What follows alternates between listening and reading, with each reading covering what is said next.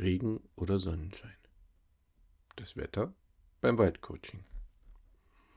Coaching an der frischen Luft klingt total spannend. Aber was machst du denn bei solchem Mistwetter wie heute? wurde ich letzte Woche gefragt. Eine spannende Frage, denn so gern ich antworten würde, es gibt kein schlechtes Wetter, nur falsche Kleidung. So ist mir doch klar, dass Kälte, Nässe oder Wind einer entspannten Atmosphäre entgegenstehen können.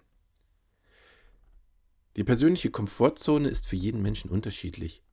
Ist der Aufenthalt im Wald noch ungewohnt, kann eine unklare Wetterprognose dich vielleicht verunsichern. Bist du eh viel im Freien unterwegs, schreckt dich ein Schauer vielleicht gar nicht ab. In jedem Fall bedeutet ein Coaching mit mir im Wald auch das Wetter zu nehmen, wie es kommt und dazu im Gespräch zu bleiben. Denn das Coaching soll dich weiterbringen und keine Last werden oder gar Ängste verursachen. Ob ein Coaching draußen im Wald durchführbar ist, hängt von verschiedenen Faktoren ab. Auf einige Aspekte der Witterung in Verbindung mit dem Coaching im Wald möchte ich nun näher eingehen. Safety First.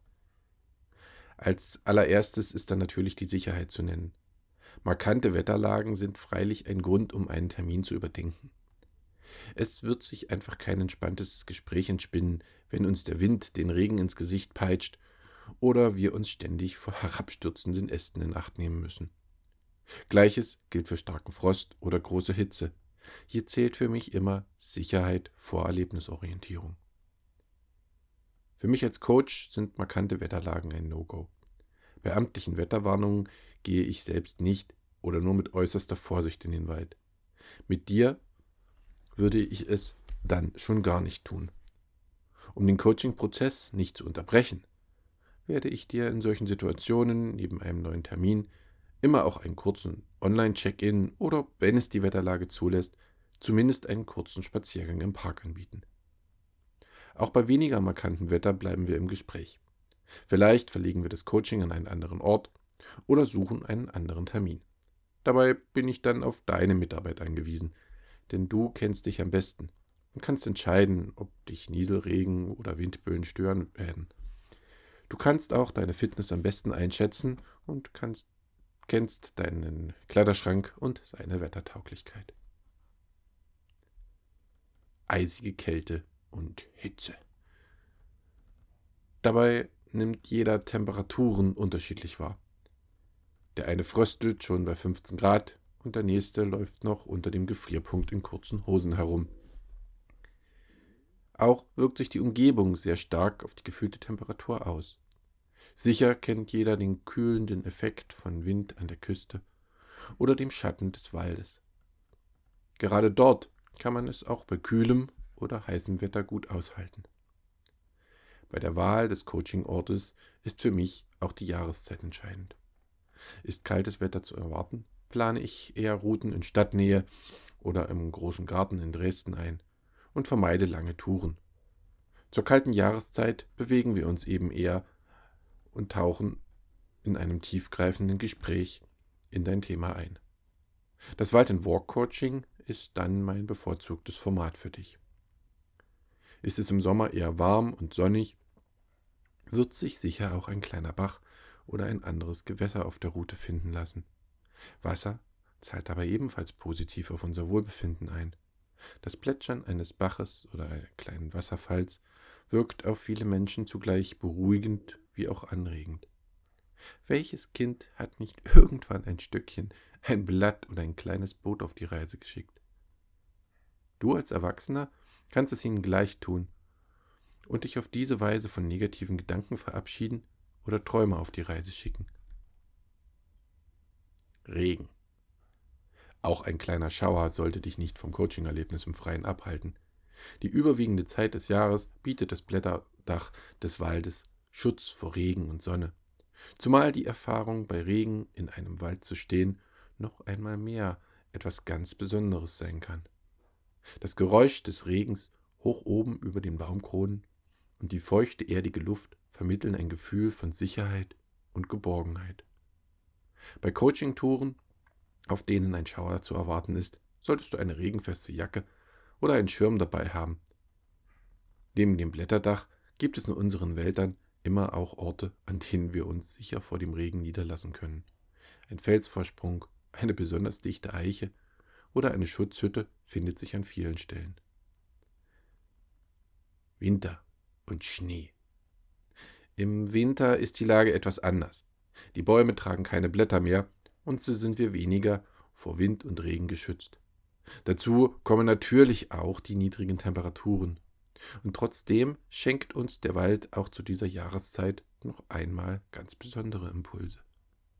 Geh einmal mit offenen Augen in den Wald im Winter. Du wirst zahllose Spuren des Lebens entdecken. Einige Kräuter wachsen das ganze Jahr über. Manche Büsche scheinen sich bewusst zu entscheiden, ihre Blätter zu behalten. Überall lauern die Knospen an den Ästen auf die warme Sonne im Frühling. Für das Coaching bedeutet der Winter ein Mehr an Bewegung. Um bei niedrigen Temperaturen nicht zu frieren, braucht es neben warmer Kleidung auch konstante Bewegung. Das bedeutet nichts Schlechtes für den Coaching-Prozess, denn die Bewegung treibt deine Gedanken an. Wissenschaftliche Studien beziffern den Anstieg der kreativen Leistungsfähigkeit durch Bewegung auf bis zu 60 Prozent und konnten auch nachweisen, dass Gedanken bei Bewegung die Neubildung von Nervenverbindungen im Gehirn anregen. Dafür wird es im Winter allerdings schwieriger, lange an einem Ort zu verweilen und sich dort einer Übung hinzugeben. Winter bringt auch Schnee, Eis und matschige Wege. Daher ist die Wahl der Wege einerseits eingeschränkt und gutes Schuhwerk umso wichtiger. Auf der anderen Seite unterstreicht gerade der Schnee im Wald den Wandel, welchen du im Coaching anstrebst. Ist er doch nur für kurze Zeit zu Gast und macht mit seinem Verschwinden den Weg frei für Erneuerung und Fortschritt. Wind und Sturm. Ein anderes Thema sind Stürme. Diese treten bei uns in der Regel im Herbst und im Winter auf. Gerade die ersten Stürme im Herbst lassen es im Wald ordentlich krachen. Über den Sommer abgestorbenes Holz, trockene Böden und von der Sommerhitze geschwächte Bäume fallen den starken Winden zum Opfer. Später in der Sturmsaison sinkt das Risiko wieder ab, denn die Bäume, die die ersten Stürme überstanden haben, halten meist auch den späteren Stand. Ähnlich verhält es sich mit dem ersten Schnee. Dieser bringt so manchen morschen Ast im November noch zum Brechen. Spätestens zum Jahreswechsel sind aber auch die letzten Blätter verweht und das morsche Holz ausgebrochen. Dennoch beachte ich die Wetterlage bei der Routenplanung in dieser Zeit und werde tiefe Nadelwälder im Schnee oder Touren zu Beginn der Sturmsaison entsprechend planen. Dabei ist Wind an sich nichts Schlechtes. Er ist für mich immer auch ein Symbol für Wandel und Fortschritt. Er kann unsere schlechten Gedanken wegtragen und unsere Träume beflügeln. Sich einmal auf einer Bergspitze ganz dem Brausen des Windes hinzugeben, kann einem im wahrsten Sinn des Wortes den Kopf freipusten. Das Coaching im Freien hängt also nicht nur vom Wetter ab, jedoch davon, ob du dich dabei wohlfühlst und ob ich deine Sicherheit gewährleisten kann. Neben einer Sitzung im Wald kann immer auch der Besuch eines Gewächshauses im Botanischen Garten oder ein Spaziergang im Park eine Alternative darstellen. Mit Blick auf das Wetter in unseren Breiten kann ich abschließend nur sagen, das Wetter ist in den allermeisten Fällen perfekt für eine Coaching-Erfahrung unter freiem Himmel.